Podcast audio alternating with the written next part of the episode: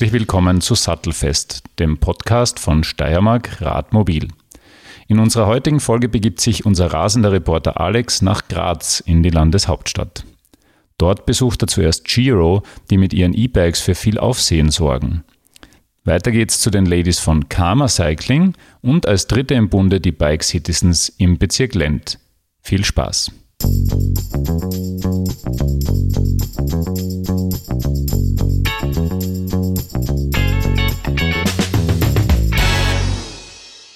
Mir gegenüber sitzt heute der Thomas Rath, Mitbegründer und Geschäftsführer von Giro Bike. Hallo, danke fürs Kommen. Danke für die Einladung. Ihr habt euch ein sehr, wie soll ich sagen, äh, großes äh, Mission Statement gleich mal am Beginn von eurer Webseite. Eigentlich wie Radfahren, nur besser. Wie macht man Radfahren besser? Die korrekte Erklärung ist äh, sehr technisch, aber das, das betrifft den Antrieb. Wir haben dieses spezielle Antriebssystem mit dem Radnabenmotor, der einfach die Kraft im Hinterrad hat, dort, wo sie wirklich gebraucht wird, mit einem speziellen Freilauf. Und wenn dann mal der Akku leer ist, dann fährt sich's wie ein normales Fahrrad. Man hat keinen, keinen Widerstand. Und es ist auch äh, servicetechnisch genial, weil, genial, weil man einfach keine, keine Abnutzung hat, keine zusätzliche vom Motor auf der Schaltung, der Kette etc. Somit einfach langhaltig und ja. Okay. Ähm, das heißt, ähm, das nimmt mir schon ein bisschen meine nächste Frage vorweg, die wäre gewesen, wie seid ihr dazu gekommen, dass ihr E-Bikes macht? Also es kommt, geht über die technische Seite sozusagen, oder? Also mein Bruder und ich, wir kommen aus dem Bereich, wir haben Modellflugzeuge früher gebaut und haben da herumgebastelt, so, so Antriebsmotoren gebaut, wie diese bürstenlosen Motoren gekommen sind. Da hat man CD-ROM-Laufwerke genommen und hat die Motoren rausgehalten, neu gewickelt und so. Und es hat uns immer schon interessiert, diese Antriebe. Und ja, irgendwie sind wir dann da so reingestolpert. Okay. Ähm, ihr produziert eure Räder in Österreich. Gibt es da irgendwelche speziellen Hindernisse, Hürden, die es äh, besonders machen, in Österreich zu produzieren? Also ich sag mal, wir produzieren so viel wie nur möglich, möglichst lokal und wir sind ständig dran, das zu verbessern und mehr und mehr herzuholen. Aber es ist natürlich nicht möglich, so ein komplexes Produkt, das sieht man äußerlich eigentlich nicht, was da wirklich dahinter steckt, sowas äh, komplett hier zu produzieren. Wir sind natürlich auch von vielen Teilen abhängig, äh, wie Schaltungen, Bremsen etc., was dann alles von Shimano kommt mhm. und die produzieren international. Also mhm. es kommen genauso äh, viele Teile international, aber die wirklich wichtigen Prozesse mit Entwicklung etc. haben wir zu uns nach Hause geholt. Okay. Was ist so das Komplexeste oder was macht das besonders komplex?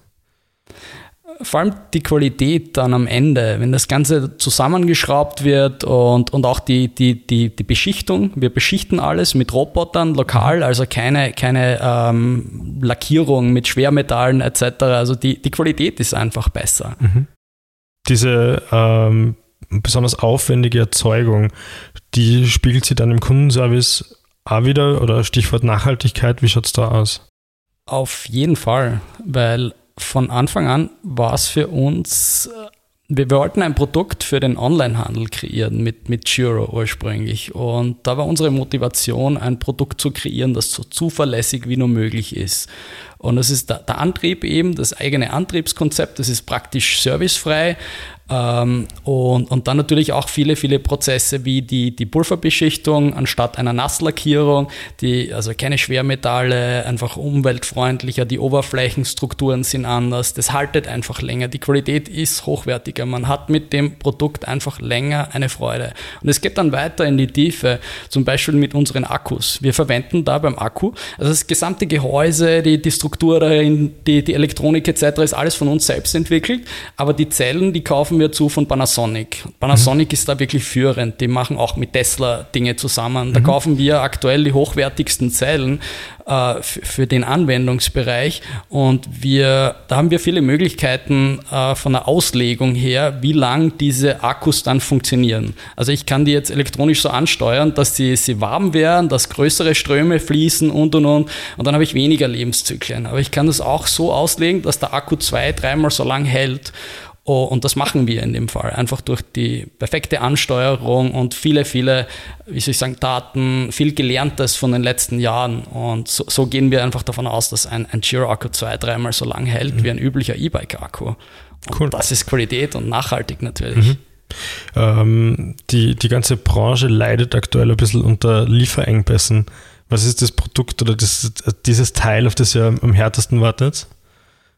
Wir haben relativ viel selbst in, in unserer Hand. Also allein dieser ganze Rahmen und so ist sehr komplex im Hintergrund, die Zulieferkette. Allein hinterm Rahmen stecken mehr als 20 Zulieferer oder Prozessteilnehmer von Casting, Die-Casting, Hydroforming, CNC-Prozesse und und und. Aber diese Prozesse, nachdem wir alles selbst designen und da wirklich direkt dran sind und die Tools bauen, die Werkzeuge etc., haben wir diese sehr, sehr gut unter Kontrolle. Das funktioniert alles. Mhm. Aber es gibt dann doch internationale große Zulieferer wie Shimano zum Beispiel. Und da sind wir trotzdem noch ein kleiner Player und von denen sind wir abhängig. Mhm. Und wenn die, da war jetzt eine Situation erst, äh, die haben ein Werk zugesperrt aufgrund der Corona-Situation und da haben wir dann die Verzögerungen gespürt. Aber ansonsten haben wir heuer äh, zu 98 Prozent durchproduzieren können. Und das cool. hat, glaube ich, niemand sonst geschafft. Und okay. da ist das Lokale, hilft uns da halt schon sehr, sehr stark. Ja. Mhm.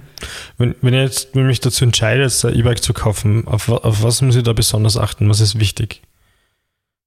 Ja, jeder hat unterschiedliche Anwendungsbereiche und der eine legt Wert auf ein geringes Gewicht, auf, auf das Handling.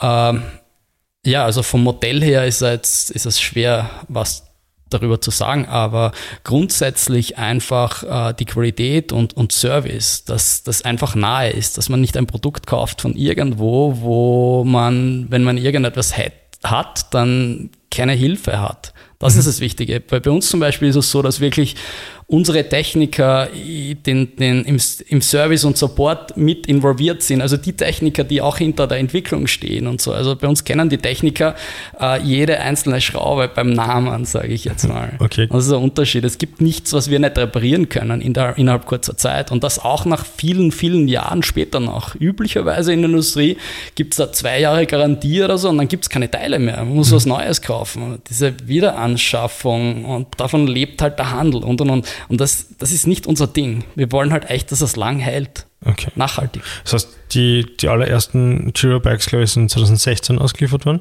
Genau. Und wenn ihr jetzt mit so einem von 2016 zu euch in den Job kommt, weil irgendwas nicht passt, dann richtet ihr das wieder. Absolut. Wir haben alle Teile, wir, wir können alles reparieren. Ähm, ein sehr, sehr nachhaltiges Bike und noch immer ein gutes Bike, das Giro 1. Super, ja, cool. Äh, wie sicher sind E-Bikes? Man hört immer wieder, ähm, dass Leute ein bisschen aufgrund der sofort verfügbaren Power leicht überfordert sind, vor allem wenn die Reaktionszeiten vielleicht ein bisschen abgenommen haben.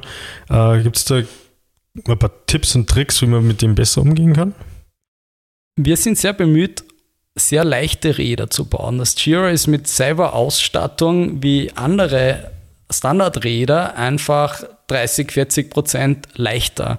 Und das tragt natürlich schon zu, einer zu einem besseren Handling bei und somit mehr Sicherheit, weil man einfach das, das Rad viel leichter bedienen kann und, und E-Bikes sind ja generell viel, viel schwerer. Mhm. Und unser Ansatz ist einfach, das wie ein Rad zu machen. Deshalb heißt es bei uns ja auch E-Bike, also wie, wie Radfahren, nur besser. Okay. Genau das ist es, das geringe Gewicht. Mhm. Und das trägt maßgeblich zu, zu erhöhter Sicherheit bei. Kannst du uns schon ein bisschen einen Ausblick geben, was ihr so als nächstes geplant habt? Giro Bike 2 ist, glaube ich, aus 2020, wenn ihr es richtig im Kopf habt. Mhm. Was, wo, wo geht die Reise hin?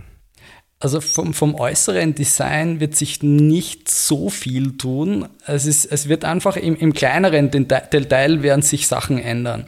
Und was sich mit dem Giro 2 jetzt schon geändert hat, ist wirklich diese ganze Ansteuerung, diese Elektronik. Wir haben jetzt eine neue Plattform geschaffen. Das sieht man nicht. Das ist im Rad perfekt versteckt. Aber so eine Plattform, mit der wir die nächsten fünf bis zehn Jahre arbeiten werden. Da haben wir sämtliche Anbindungen, wir könnten sämtliche Smart Features und, und Anbindungen, GSM etc., all diese Dinge äh, ermöglichen. Mhm. Aber wir sind da sehr, sehr kundennah und hören uns wirklich an, sehr, sehr genau, was, was der Kunde auch haben will. Und diese Sachen entwickeln wir.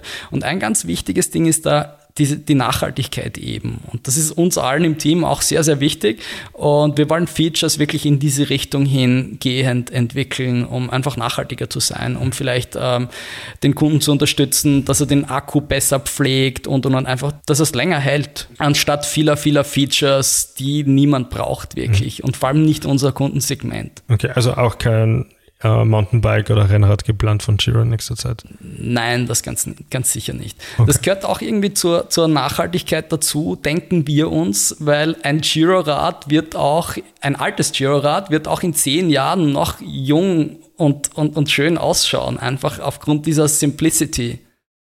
Du bist jetzt schon kurz äh, auf das Thema Nachhaltigkeit eingegangen. Wie kreiert man eigentlich Produkte, die wirklich nachhaltig sind? Auf was kommt es da an? Nachhaltigkeit ist ein Riesenthema. Das beginnt wirklich ganz am Anfang beim Design des Produkts, welche Teile man verwendet und wie schon gesagt, wir haben einen speziellen Antrieb, der wirklich nachhaltig ist, der praktisch servicefrei ist. Bei anderen Antriebssystemen, die zentral positioniert sind im Rahmen, da geht die ganze Kraft über die Kette und über die Schaltung und man hat einen vermehrten Verschleiß natürlich. Aber die Industrie lebt davon, weil der Handel, der kann dann neue Ketten, neue Schaltungen raufmachen und wenn es nicht mehr geht und es gibt keine Teile mehr nach, in vielen Fällen nach zwei Jahren, dann wird einem halt ein neues Fahrrad verkauft. Aber das ist absolut nicht unser Ansatz. Wir bauen einfach ein komplettes System, das sehr, sehr lange hält. Und es geht dann weiter, wie gesagt, in die Tiefe beim Akku und die Beschichtung vom Rahmen, und natürlich auch Strukturen dahinter, jetzt, was den Service betrifft. Bei leider traurigerweise in der Industrie ist es oft so, vor allem bei Elektrofahrrädern, dass man eine zwei Jahre lang Garantie hat und danach kriegt man keine Teile mehr. Es lässt sich einfach nicht mehr reparieren. Und das ist bei uns anders. Also man mhm. braucht dann entsprechende Strukturen, wo man dann auch nach Du hast jetzt vorher gesagt, 2016, wenn man mit so einem Rad zu uns kommt, ob man das noch immer reparieren kann. Jetzt fünf Jahre später und ich kann nur sagen, ja, absolut. Mhm. Dass, es dann, dass wir wirklich Teile verfügbar haben, dass wir das ganze Know-how haben und und und über längere Zeit hinweg. Es sind einfach Strukturen im Hintergrund. Also spiel, spiel, spielt sie das auch in euren Lieferketten zum Beispiel wieder? Absolut, ja. Also es ist einfach unsere, unser Ansatz. Also wir, wir fordern das. Ähm, jetzt vielleicht ein bisschen was zu deiner Person. Ähm, bist du selbst ein aktiver Biker? Bist du oft am Rad? Also ich, ich lebe am Land. Äh, immer wenn ich also ich teste fast jedes Wochenende Prototypen, setze mich dann aufs Rad und fahre einfach durch die Natur und genieße das. Äh, wenn ich in die Stadt komme, wie, wie, heute jetzt zum Beispiel, dann parke ich mein Auto irgendwo am Stadtrand, hole das Rad raus und fahre dann die letzten Kilometer am Rad, äh, weil es einfach viel, viel einfacher ist. Ich brauche keinen Parkplatz suchen und und und. Also es, da gibt es nichts Cooleres. Eigentlich ein ungewöhnlicher Ansatz. Normalerweise ist es so, dass die Leute froh sind, dass sie mit dem Rad relativ schnell aus der Stadt draußen sind. Du scheinst es extra zu genießen, sozusagen. ja, ich, ich genieße beides. Okay, ähm, gibt es noch sowas wie äh, Lieblingsstrecke, die du hast, was du unseren Hörerinnen besonders ans Herz legen kannst? Ja, unsere klassischen Strecken, also längere Strecken, sind einfach und nicht nur ich, sondern auch unser Entwicklungsteam. Wir, wir fahren um einen Neusiedlersee. Es ist ganz cool. Es ist halt eine flache Strecke. Und ansonsten da Richtung Süden, entlang der Mur bis nach Radkersburg. Das ist schon ganz cool. So die okay. Auen entlang fahren und, und wunderschön. Kann man mit einer Akkuladung ganz um den Neusiedlersee herumfahren? Ja.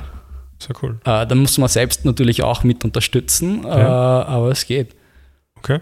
Gibt's abschließend, gibt es sonst noch irgendwas, was du vielleicht unseren Hörerinnen noch mitgeben möchtest? Irgendwas, auf das wir selbst noch nicht eingegangen sind?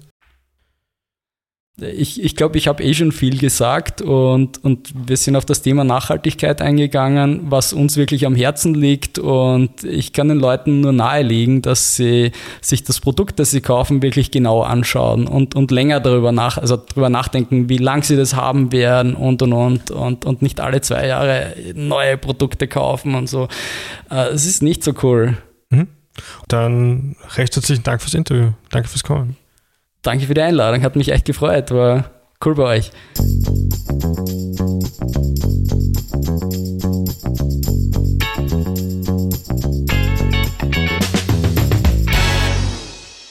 Und wieder aufgesattelt uns zu den nächsten Interviewgästen, nämlich den Ladies von Karma Cycling. Donata und Kathi erzählen uns, was an Rennradbekleidung für Frauen so speziell ist, was sie sich da überlegt haben.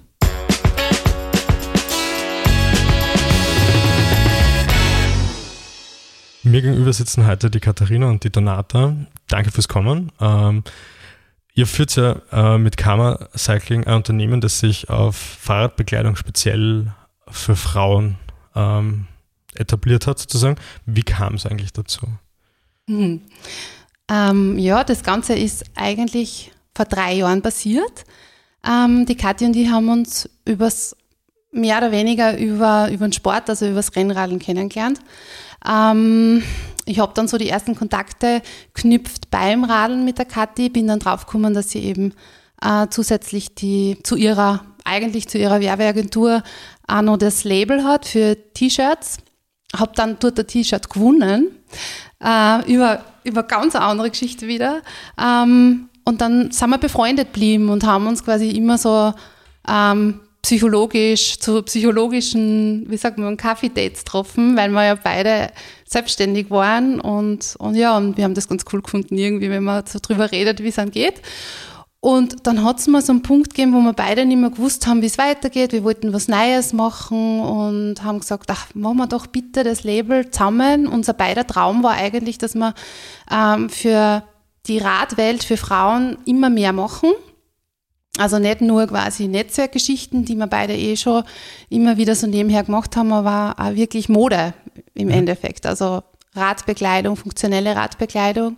Und das ist so die Königsdisziplin. Und dann haben wir gleich einmal angefangen, das zu entwickeln. Das ist halt ein wirklich langer Weg gewesen, aber ja, wir, das war eigentlich ein, ein, Ding von zehn Minuten, dass wir das beschlossen haben, waren beide komplett on fire und das war Tag Null und seitdem mhm treffen uns jeden Tag, beziehungsweise sprechen jeden Tag und, und ja, und jetzt haben wir so die ersten Früchte quasi, mhm. die wir ernten können. Wie kann man sich euer Unternehmen so vorstellen? Also macht ihr beide, jeder macht alles oder wie ist die Aufteilung? Gibt es sonst noch Mitarbeiter? Ähm, wir haben uns schon ein bisschen aufgeteilt. Ähm, wir, hat jeder so seine ähm, ja, seine Punkte, wo er sich besser auskennt. Ähm, Toni macht viel, was den Content und Social Media betrifft. Ähm, ich komme von der Grafikseite, deshalb mache ich ganz viel, was halt das Design und so weiter betrifft. Aber wir besprechen dann alles, ähm, beschließen alles gemeinsam, entwickeln die Dinge dann auch gemeinsam. Also hat jeder so seine Punkte, wo er sich ein bisschen besser auskennt und wie wir uns ein bisschen aufgeteilt haben. Aber haben halt ganz viel immer online gemacht, ähm, gerade in Corona-Zeiten. Wir hören uns jeden Tag, also FaceTimen war schon jeden Tag ganz normal. Und jetzt können wir uns Gott sei Dank auch wieder sehen und das gemeinsam machen. Warum braucht man eigentlich spezielles Gewand zum Radfahren? Reicht dann nicht eine normale Sporthose und ein T-Shirt auch aus?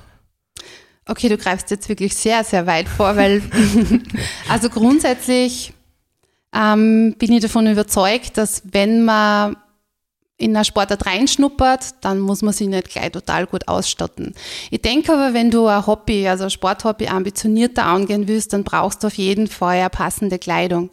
Ähm, das fängt beim Material an, also beim Schwitzen, Atmungsaktivität, ähm, das hört bei Wasser ähm, abweisenden Geschichten auf und da sind wir jetzt einmal nur in dem Sportbereich und dann gliedert es ja nochmal in Männlein und Weiblein. Mhm. Und wie wir wissen, sind auch Frauen ähm, von ihrer Anatomie, von ihrer Beschaffenheit und auch von ihrer Art und Weise, wie sie Sport machen, anders.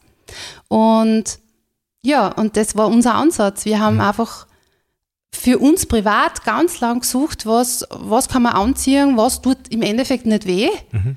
Ähm, und was gibt es in, in so einem höherpreisigen Segment, ähm, wo man sich durchaus bewegt als ambitionierter Hobbysportler, äh, wirklich für Frauen. Also wo, wo wäre jetzt irgendwie äh, ja, eine Bekleidung, die für uns passt, für mhm. unsere Bedürfnisse. Und das haben wir einfach drauf gekommen, dass es das so in der Art und Weise, wie wir uns das vorgestellt haben, nicht gibt. Okay. Und wie schaut dann so eine Grundausstattung jetzt aus, wenn man anfangen will, aber abgesehen ist vom Rennrad natürlich? Wir haben uns da bei unserer ersten Kollektion, ähm, die House Core Collection, genau um das Gedanken gemacht. Eine Hosen, eine Radhose und ein Jersey sind einmal das Allerwichtigste und der Baselayer drunter sorgt nur dafür, dass man halt ähm, atmungsaktiv bestens ausgestattet ist. Socken sind ganz gut, damit die Schuhe nicht reiben ähm, und dann kann man eigentlich, was Bekleidung betrifft, ähm, starten. Habt ihr aktuell ein reines Online-Produkt oder Online-Produkte oder seid ihr im stationären Handel auch schon irgendwo vertreten? Oder ist das zumindest das Ziel? Im Moment ähm, ist alles bei uns im Online-Shop. Ähm, wir überlegen, in welche Richtung es dann auch weitergehen wird. Okay. Ja, aber da muss ich nur einhaken. Wir wollen natürlich irgendwie im stationären Bereich schon auch landen. Mhm. Also es gibt da wahnsinnig viele Frauen, die nachfragen, wo kann ich es probieren, wo kann ich es anschauen. Ja, und unser USB liegt ja natürlich auch so ein bisschen in der Haptik. Also unsere Hosen greift sie irrsinnig geil an und sie trockt sie ja genauso. Und das ist natürlich online immer ein bisschen schwierig. Und vielleicht ist das eh ein guter Aufrufer. äh, wir sind schon auf der Suche nach einem stationären Partner. Wichtig ist aber, dass der Partner auch versteht, was Frauen brauchen. Und Frauen müssen sie in dem Bike-Geschäft jetzt per se einfach auch gut aufkommen fühlen. Mhm. Und da sind wir noch nicht fündig geworden, muss ich ehrlich sagen. Okay. Ja, also dann, den, unsere Hörerinnen dürfen diesen Aufruf gerne aufnehmen, können sich jederzeit bei uns melden und wir leiten das dann natürlich sofort weiter. Ja. Äh, jetzt hast du schon kurz über die Haptik von eurer Kleidung gesprochen. Wo produziert denn ihr eigentlich eure Sachen? Wir produzieren in Italien. Ähm, war ein langer Weg, bis wir das also gefunden haben. Das war uns aber extrem wichtig, ähm, dass wir in Italien produzieren, dass wir hier bei uns in der Nähe produzieren. Haben einen guten Partner gefunden, der die Stoffe in Italien bezieht. Ähm, wir wollten ja auch eine komplett recycelte, nachhaltige ähm, Kollektion machen. Auch das hat ein bisschen länger gedauert, bis man die perfekten Materialien findet, die natürlich Qualität und dem anderen nichts nachsteht. Ähm, und ähm, ja, sind dann in Italien fündig geworden und produzieren in Italien. Okay. Ähm, generell, es gibt günstige und teure Marken, äh, es gibt gute und schlechte Qualität. Ähm, was macht eure Produkte jetzt besonders? Ja, es ist schon einerseits das Material, das halt auf der einen Seite natürlich nachhaltig, recycelt ist, ähm, also der Nachhaltigkeitsgedanke.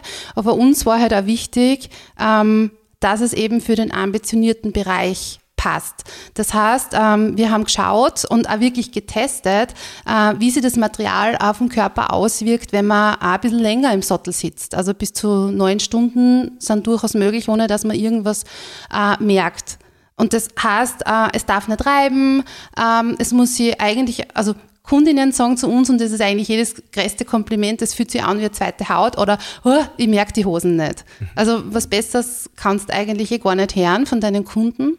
Und das Zweite, also abgesehen vom Material, ist, ist der Radlpolster. Das ist nämlich das Um und Auf eigentlich oder das Kritische. Ähm, weil in den meisten Radlhosen, die du so kriegst, jetzt online oder im stationären Handel, ist ein Unisex-Polster drinnen. Oder einfach ein Polster, der sich durch alle Kollektionen durchzieht. Und die weibliche Anatomie ist gerade in dem Bereich natürlich empfindlich. Und ja, Schweiß ausgesetzt und Reibung durch den Sattel ausgesetzt und da ist eigentlich das Kritischste. Also da entscheidet sich, habe ich gute Hosen oder nicht. Weil natürlich anfühlen und so auf, auf den Oberschenkeln ist das eine, aber dann halt wirklich ähm, da drinnen Schmerzen haben oder, oder halt gar nichts merken nach einer Stunde ist halt der große Unterschied. Und das war uns das Aller, Allerwichtigste bei der Entwicklung. Mhm, okay. Ähm, ihr habt euch eingangs über Crowdfunding finanziert. Äh, wie ist es dazu gekommen, beziehungsweise hat es gut funktioniert? Wir haben uns für Crowdfunding entschieden ähm, aus zweierlei Gründen. Ähm, einmal natürlich, um das zu finanzieren und andererseits auch gleich so eine kleine Marktforschung zu machen und ähm, zu schauen, wie kommt das Produkt an und es hat super gut funktioniert. Wir haben extrem viel positives Feedback bekommen. Ähm, wir haben das finanzieren können durch die Crowdfunding-Kampagne relativ schnell, ähm, haben einfach gemerkt, ähm, da ist ein Need da, das gibt's einfach noch nicht und haben gesehen, das war für uns der perfekte Weg. Wir haben das Produkt sehr gut vorstellen können. Es war sehr viel Kommunikation rund um das ganze Projekt äh, notwendig. Aber somit haben wir auch gleich unser Produkt sehr gut vorstellen können, Einblicke gegeben durch das Video und hat für uns optimal funktioniert, um auch ein Gefühl zu kriegen, was brauchen die Frauen noch, also was fehlt, ähm, was wird am meisten bestellt. Äh, das, mhm. das, war einfach der, der, für uns der perfekte Weg zu testen, kommt das Produkt an, ist es gefragt. Ist es jetzt auch noch so, dass ihr relativ viel Feedback kriegt und auf das eingehen könnt? Ja, also es ist auch jetzt so, dass wir Gott sei Dank sehr viel Feedback von unseren Kundinnen kriegen. Das ist für uns sehr viel wert. Ähm, wir testen es auch selbst bei einem Rennen ähm, und haben uns das angeschaut, haben da mit anderen Mädels gesprochen, die das auch angehabt haben. Ähm, das hilft uns natürlich bei der weiteren Entwicklung und zeigt uns auch, dass wir die Zeit, die wir investiert haben in die Entwicklung von der Hose, absolut wert war. Okay. Ähm, ist in der Zukunft auch noch irgendwas Richtung Crowdfunding geplant oder war das eher so eine einmalige Sache zum Start? Das war jetzt eine einmalige Sache. Ähm, ich würde es jetzt nicht ausschließen, wenn neue Projekte dazukommen, aber jetzt ist es uns Gott sei Dank geglückt, dass das mal Selbstläufer ist und sie gut refinanziert und es ist halt, wie gesagt, jetzt einmal gestartet mit einer Core-Kollektion, die natürlich sehr klein war. Ähm, wir haben einiges vor für nächstes Jahr und da wird es dann, glaube ich, auch zeigen, wie es sich entwickelt und wie, wie wir wachsen können und ja, was wir noch für Zielgruppen erschließen können, weil durch die Kollektion ein bisschen breiter wird. Mhm. Aber Männer sind nicht vorgesehen, oder? Nein. Schade. Also zu 100 Prozent nicht. Und das ist, glaube ich, auch eine Frage, die sicher einmal in der Woche über die Kanäle einer kommt. Die schlichte Antwort ist, wir wissen nicht, was Männer brauchen. Mhm. Okay. Ist nachvollziehbar, ja. Äh, kommen wir vielleicht ein bisschen zum, zum Radfahren in Graz. Ähm, ihr habt einen beruflichen Schwerpunkt durchaus in der Stadt, kann man sagen. Äh, wohnt aber beide ein bisschen außerhalb. Wird mit dem Rad gependelt. Auch. Ähm, es ist teilweise nur das Rad, teilweise Kombination mit Zug und Rad. Aber wir sind schon in der Stadt äh, bei den Terminen und so weiter gern mit dem Radl unterwegs. Und wenn wir uns den sportlichen Bereich anschauen, lieber Mountainbike oder Rennrad oder irgendwas dazwischen? Beides. Beides. Alles. Und dazwischen auch alles. und das, wenn, wenn es nur ein Rad sein darf? Puh. Ja, wenn du mich jetzt fragst, jetzt schlagt das Wetter dann gerade gegen Herbst um, jetzt wird es wahrscheinlich dann das Mountainbike werden. Genau. Aber ich bin dem Gravel auch verfallen, also das wäre jetzt auch noch was, wo ich wahrscheinlich bis Dezember durchkomme. Keine Ahnung. Ich kann mich nicht für eins entscheiden. Okay. Es braucht mehrere Räder. N plus 1. Wie, wie viele Räder habt? Drei Stück. Vier. Okay. Also, also mit Stadtrad fünf. genug, oder, genug oder noch nicht genug? Nein, N plus eins. Ah, N plus eins. ähm, und wenn Sie jetzt an die Grazer Infrastruktur denkt, äh, wie geht es euch da beim Fortbewegen? Habt ihr das Gefühl, ähm, das ist sehr gut ausgebaut oder was könnte man noch verbessern? Also da antworte ich jetzt schnell, weil ich bin das, das Oberlandei. Okay. Mm, also mich stresst muss ich ganz ehrlich sagen, weil ich das natürlich, also ich fahre sehr gern mit dem Rennrad, vor allem im Norden. Und da ist es ja verkehrsberuhigter. Ich fahre sehr viel rund um einen Schöckel und da kommt da ja fast kein Auto entgegen. Ähm, in der Stadt stresst es mich, muss ich ehrlich sagen. Also ich finde, ähm, der Radweg ist halt sehr, sehr schmal. Ähm, vor allem, wenn du ein bisschen mehr Watt trittst, dann musst du halt echt aufpassen. Ähm, ja, und es ist, für mich ist es ein bisschen stressig. Ich bin aber doch gerne in der Stadt mit dem Rad unterwegs, muss ich ehrlich sagen, weil du halt voll schnell von A nach B kommst. Mhm. Aber es ist schon, also für mich als Landei ist es ein bisschen Kriegsschauplatz manchmal. ich bin jahrelang in Graz mit dem Rad gefahren, deshalb ist es ähm, ja ziemlich normal, äh, aber es gibt genügend Wege, die man noch ausbauen könnte, damit man nicht so eng aufeinander mit Fußgängern und Einkäufern und ähm, Autos ist. Also ich glaube, da gibt es noch Potenzial. Okay, habt ihr irgendeine Lieblingsstrecke in der Umgebung? Bei mir ist es jetzt eher so im Süden in den Weinbergen und bin gern, gern dort unterwegs. Ähm, wir haben gemeinsam eine Lieblingsstrecke, würde ich sagen, und zwar ist das unsere Schaftalrunde, die wir schon ganz oft gefahren sind, wenn wir Meetings gemacht haben oder einfach mal raus wollten. Und ähm, da haben wir eine Runde gefunden, die wir dann immer so in zwei Stunden gefahren sind und dann war wieder alles super. Also ihr macht Meetings direkt am Rad sozusagen? Ja. ja. Sehr cool. Nur untereinander oder habt ihr dann eine Zoom-Besprechung nebenbei? Nein, das, nein also so Multitasking sind wir dann nicht.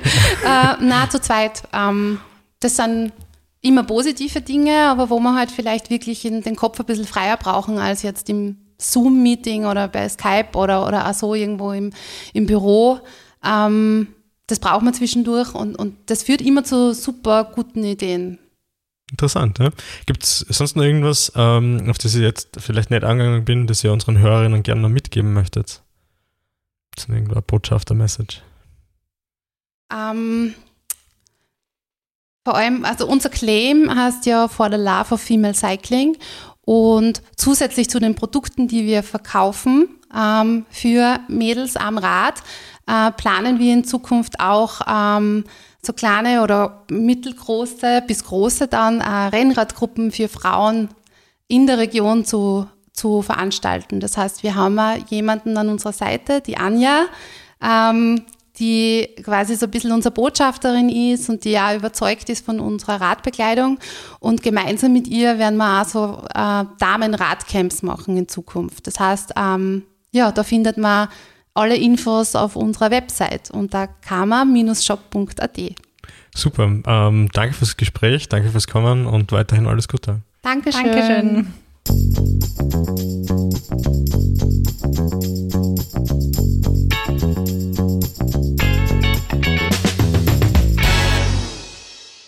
Weiter geht's mit dem Fahrrad zu den Bike Citizens, die mit ihrer App schon vor Jahren in europäischen Städten für Aufsehen gesorgt haben. Wir treffen dort auf Elisabeth, die uns erklärt, was die Bike Citizens so stark macht.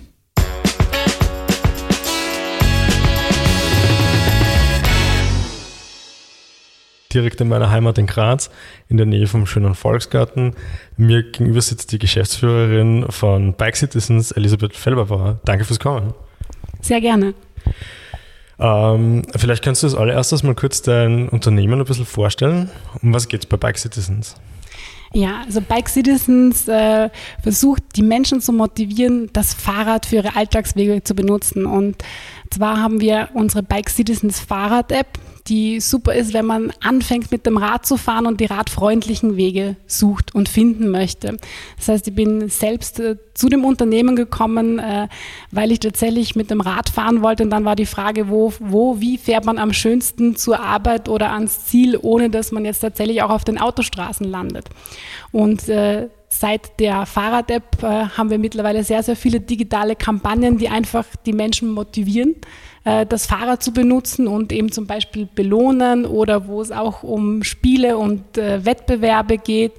Und was bei unserem Service natürlich das Tolle ist, am Endeffekt äh, sammeln wir oder äh, lernen wir dabei auch, wie fahren die Radfahrenden in einer Stadt. Das heißt, wir erhalten auch sehr viele Informationen und Daten, die wiederum für die Infrastrukturplanung sehr hilfreich sein können. Mhm. Ich glaube, ähm, da gibt es ja dann auch noch eigene Sparte, die sich so auf B2B und auf Gemeinden und Städte so spezialisiert. Dazu kommen wir später dann noch. Ähm, ganz vielleicht noch allgemein, wie lange macht ihr das jetzt schon? Ja, wir sind eigentlich schon sehr alte Hasen in dem Bereich. Äh, wir haben 2011, also vor zehn Jahren, angefangen. Äh, damals gab es noch nicht so viele Fahrrad-App und äh, wir haben eben damals mit dem Routenplaner angefangen und seitdem hat sich das Ganze eben sehr, sehr weiterentwickelt und mittlerweile haben wir ein buntes Portfolio, wo ganz viele tolle digitale Kampagnen auch mit drin sind und das Thema ist ja heute aktueller denn je. Auf jeden Fall. Ähm, wie schlagt ihr das im Unternehmen selbst äh, äh nieder? Also habt ihr auch Mittel und Wege, um eure Mitarbeiterinnen zu motivieren? Naja, ich würde mal sagen, jeder, der bei uns anfängt, kommt nicht von Anfang oder ist nicht schon automatisch mit dem Rad unterwegs, aber äh, ist es definitiv dann. Äh, das heißt, wir haben so eine Radfahrquote von knapp 100 Prozent. Das okay. heißt, das, äh, das Lebensgefühl ist ansteckend. Okay, sehr cool. Und dann habe ich auf eurer Website auch noch gesehen, es gibt euch eine Vier-Tage-Arbeitswoche. Genau, ja. Wie, wie läuft das ab? Funktioniert das gut? Äh, das funktioniert sehr gut. Wir arbeiten von Montag bis Donnerstags und äh, der Ansatz war auch, also gerade als Startup vor einigen Jahren mittlerweile, ne, also jetzt sind wir schon ein junges Unternehmen, ähm, war das Thema, dass man halt sehr, sehr viel, vielleicht auch unfokussiert äh, oft unterwegs war und äh, viel Arbeit ist ja nicht immer die bessere Arbeit dann, also die Produktivität hat da manchmal auch äh, einen Deckel oben drauf und äh, da kam die Idee von einem Teammitglied damals, äh, man könnte mal eine Vier-Tage-Woche probieren und wir arbeiten jetzt gemeinsam von Montag bis Donnerstag, haben eben Kernarbeitszeiten, wo wir da sind, weil wir sehr viel auch im Team machen. Mhm. Und es ist äh, für die Kreativität sicher ein großes Plus. Dann bleibt natürlich auch am Wochenende mehr Zeit zum Radfahren und zum Kopf freikriegen. Na, das hört sich schon sehr spannend an, ja. Ähm, wie geht es dir persönlich damit, wenn du äh, in der Elisabethstraße zum Beispiel eine Radfahrerin siehst, wo doch links und rechts äh, eigentlich Radwege wären? Greift man sie da am Kopf oder ist das noch irgendwie nachvollziehbar? Ähm, naja, ich glaube, äh, wenn man anfängt zum Radfahren, dann gibt es ganz, ganz viele Dinge, auf die man auch achten muss. Oder auch wenn der Verkehr ist auch anders. Also, mm, man verhält sich vielleicht im Auto anders als auf dem Fahrrad und man hat dann seine Strecken, die sind man gewohnt und die kennt man. Äh, oft ist es wirklich so, selbst in Graz, viele Menschen kennen die Radinfrastruktur gar nicht. Und ich bin erst selbst vor kurzem nach Seiersberg-Birka gefahren und dachte mir auch schon, oh, Kärntner Straße, Dresdner Straße wird nicht so lustig. Habe dann natürlich unsere App genutzt und war wieder mal selbst sehr begeistert und dachte, super. Also den Weg hätte ich sonst einfach nicht gefunden. Es gibt mittlerweile auch neue Stücke Infrastruktur und es war eine super entspannte, wunderschöne Radfahrt. Ah, cool, hört sich sehr, sehr gut an, ja. Ähm, aber warum braucht es jetzt dann eine eigene Rad-App zum Fahren? Reicht da die Standard-Karten-Apps nicht aus? Was unterscheidet als so Standard-Karten-App von Bike Citizens? Naja, die Standard-Karten-Apps, die sind sehr oft auf dem motorisierten Individualverkehr ausgerichtet oder haben auch noch andere Verkehrsmittel drinnen. Beim Radfahren ähm, ist das Verhalten oft ein anderes, sei es beim Abbiegeverhalten. Links abbiegen äh, ist anders als rechts abbiegen mit dem Fahrrad. Oder es kommt darauf an, welche Bedürfnisse habe ich auch. Möchte ich eher gemütlich auf Fahrradinfrastruktur mich fortbewegen? Fange ich gerade erst an? Geht es darum, recht schnell von A nach B zu kommen und möglichst viel Infrastruktur mitzunehmen? Und da haben wir einfach einen Algorithmus entwickelt, der sich wirklich auf die Fahrradinfrastruktur auch konzentriert und auch die ganzen Eigenheiten, die das Radfahren mitbringt. Also da ist sehr, sehr viel Expertise einfach drin. Mhm. Gibt es generell auch so Tipps von dir, wenn man zum Fahrradfahren anfangen möchte? was sollte man achten? Ähm, na, ich glaube, tatsächlich sollte man sich äh, einen guten Weg aussuchen, beziehungsweise eben zum Beispiel auch mit einer App mal anfangen, wenn man jetzt ein bisschen auch Respekt hat vor Verkehr oder nicht weiß, wie komme ich am besten von A nach B. Und sonst, glaube ich, passiert das mit der Freude und mit dem Spaß ganz von alleine. Also ich habe selbst quasi einmal so einen Fahrradlebenszyklus durchgemacht. Also ich bin immer schon gerne mit dem Fahrrad gefahren, auch in kleineren Städten. In Berlin war ich dann wirklich auch sehr, sehr dankbar, ein Navigationssystem zu haben, weil man wirklich die Stadt auch nochmal ganz anders kennenlernt oder auch in Graz hier, man lernt neue Straßen, neue Ecken kennen und neue Perspektiven. Und wenn man dann pendelt, dann wird man draufkommen, okay, zum Pendeln brauche ich dann vielleicht doch nochmal eine andere Ausrüstung, gerade wenn es fünf, sieben, acht oder zehn Kilometer sind. Und dann macht es auch einen Unterschied, habe ich ein Citybike oder habe ich ein Trekkingbike, welches Fahrrad fahre ich. Aber ich glaube, das ist so, wenn man sich darauf einlässt und sich ein Fahrrad schnappt, das äh, von das, vom Sitz, vom Einstellen her passt und äh, sich gut anfühlt, dann kommt die Freude beim Fahren von ganz alleine mit. Jetzt hast du schon gesagt, ähm, oder durch die Blume zumindest gesagt, es funktioniert äh, in Graz natürlich, diese App. Sie funktioniert auch in Berlin. Wo funktioniert sie sonst noch? Ähm, unsere App ist tatsächlich flächendeckend weltweit äh, verfügbar. Das heißt, man kann überall das Routing, die Navigation nutzen. Man kann es hier nutzen, man kann es in den Urlaub mitnehmen. Sehr cool. Also auch im Land, ländlichen Regionen alles abgedeckt. Genau, in den ländlichen Regionen wird man wahrscheinlich weniger Navigation brauchen. Da mhm. hat man oft nicht so viel Auswahlmöglichkeiten oder noch nicht. Beziehungsweise wenn Radinfrastruktur vorhanden ist, auch neben Landstraßen oder so, dann wird es natürlich auch angezeigt und mhm. man wird auch darüber navigiert. Ja, unsere treuen Hörerinnen wissen vielleicht, wir sind heuer schon mal ein bisschen auf die Schnauze gefallen. Wir sind dann über die Bundesstraße Richtung Anger unterwegs gewesen. Da hätte man vielleicht doch den Blick in die, in die App werfen sollen. Ja. Wie, wie kommt ihr zu eurem Kartenmaterial? Wo kommt das her? Ähm, unsere Kartenbasis ist die OpenStreetMap. Das ist so quasi die größte digitale Karteninformation, die gibt, wo ganz, ganz viele Leute und Teams auch weltweit daran arbeiten, diese zu aktualisieren. Und das machen auch wir so, wenn wir mit Partnern zusammenarbeiten oder auch in Städten oder Kommunen, Gemeinden Projekte haben, dass wir uns das anschauen und wenn es dort irgendwie zum Beispiel auch Informationen fehlen oder äh, noch wichtige Informationen einzutragen sind, dass wir auch dazu beitragen, dass das Kartenmaterial, die Informationen einfach aktuell vorhanden sind. Mhm. Ähm, abseits von der App bietet ihr ja Services an für Gemeinden, Städte, Kommunen etc. Was, wie kann man sich das vorstellen? Was gibt es da? Ja, Städte und, und Gemeinden können zum Beispiel mit uns auch Fahrradkampagnen durchführen, digitale Kampagnen. Ähm, zum Beispiel mit der Region Hannover machen wir jetzt das zweite Mal in Folge eine Bike-Benefit-Kampagne. Das ist eine Belohnungskampagne fürs Radfahren.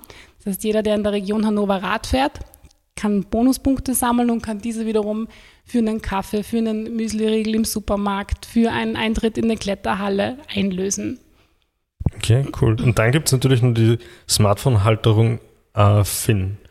Äh, genau. Was hat es mit der auf sich? Wie, wie seid ihr darauf gekommen, dass das noch das fehlende Puzzleteil sozusagen ist? Ja, der Finn, äh, so heißt die Smartphone-Halterung, die kam gleich nach der App, weil natürlich, wenn man navigieren möchte, dann äh, braucht man trotzdem beide Lenker auf dem, also beide Hände am Lenker. Das war dann nicht ganz so einfach. Ne? Auf der einen Seite schauen, wo muss ich hinfahren. Man hat dann ja doch ein bisschen ein Tempo, wenn man mit dem Fahrrad unterwegs ist. Ähm, und so wurde der Finn entwickelt, der wurde auch von uns entwickelt. Ähm, damals gab es auch tatsächlich sehr wenige bis gar keine Smartphone-Halterungen, vor allem nicht fürs Radfahren, eher so klobige Teile fürs Auto. Mhm. Und der Finn ist mittlerweile auch, also seit 2013 auf dem Markt. Mittlerweile gibt es ihn schon in der dritten Edition in ganz vielen bunten Farben und funktioniert einwandfrei und begeistert noch immer. Sehr gut. Äh, vielleicht so ein bisschen was zu dir. Äh, die Akzente nimmt man, du bist nicht direkt aus Graz, aber bist du viel in Graz mit dem Rad unterwegs? Ähm, ich wohne in Graz, ja, bin jetzt sehr, sehr viel in Graz unterwegs. Also die Alltagswege werden eigentlich zu 99 Prozent äh, mit dem Fahrrad zurückgelegt. Das heißt, wenn es mal anders sein muss, dann okay, aber wenn es geht, dann äh, am liebsten mit dem okay. Fahrrad. Und wie schauen die sportlichen Ambitionen aus? Gibt es auch ein Rennrad oder ein Mountainbike im Besitz? Ähm, ja, gibt es allerdings, machen die ein bisschen Urlaub. Also was wir, äh, was wir oder ich äh, sehr gerne mache, ist auch äh, im Urlaub mit dem Rad zu fahren. Äh, zum Beispiel, als mein Sohn ein halbes Jahr alt war, sind wir den Alpe Adria Radweg gefahren von Davis nach Grado, so in drei Etappen. Das war zum Beispiel ein sehr, sehr schönes Erlebnis und kann ich auch jedem empfehlen. Sehr cool, sehr cool. Und generell die Radinfrastruktur in Graz, wie schätzt du die ein? Hat Luft nach oben.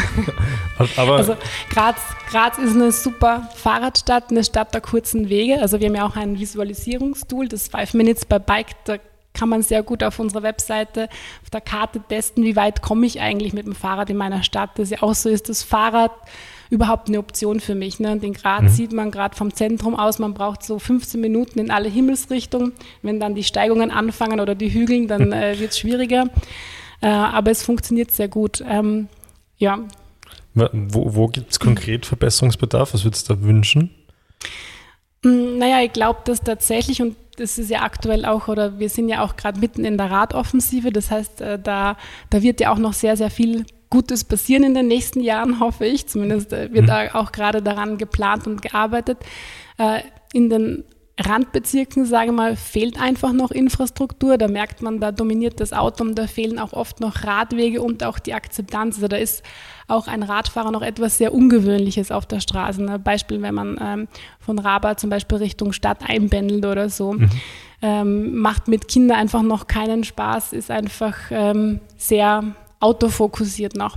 In der Innenstadt wird es zunehmend voller und was sich da auch im Laufe der Zeit verändert hat, die Fahrräder sind ja auch mehr und größer geworden. Mhm. Also gerade die Lastenräder und Cargo-Bikes.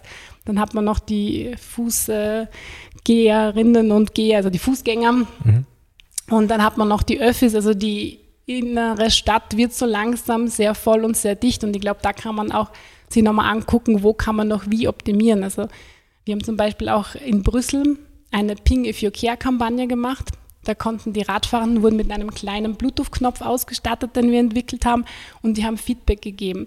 Nicht nur auf was Infrastrukturoptimierungen betrifft, ne, zum Beispiel, da sind Schlaglöcher oder da äh, versperrt mir zum Beispiel irgendwie ein Schild oder Baumwuchs die Sicht auf eine Kreuzung, mhm. ne, was dann einfach zu Unfallgefahren führen kann oder was einfach mhm. gefährlich sein kann, sondern auch äh, was Konfliktpotenzial betrifft. Ne.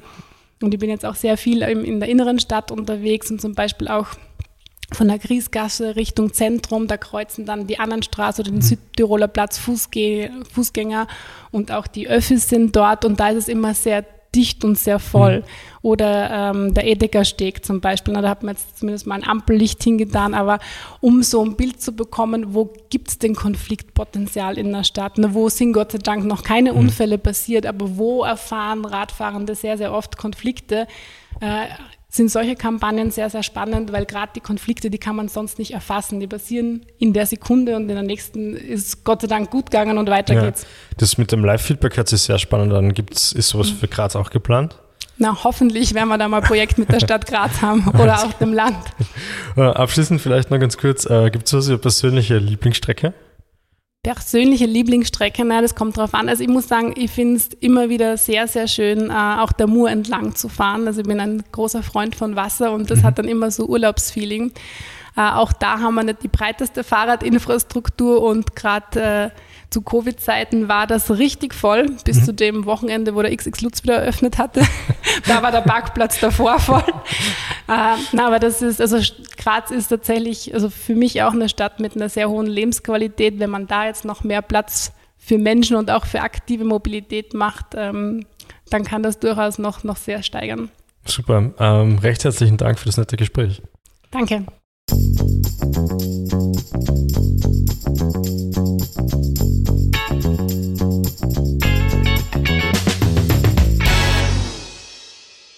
Das war es auch schon wieder mit Sattelfest, dem Podcast von Steiermark Radmobil. Wir freuen uns, wenn ihr uns liked, teilt, shared, kommentiert, abonniert und wir freuen uns ganz besonders, wenn ihr wieder einschaltet, wenn es heißt Sattelfest, der Podcast aus der Steiermark.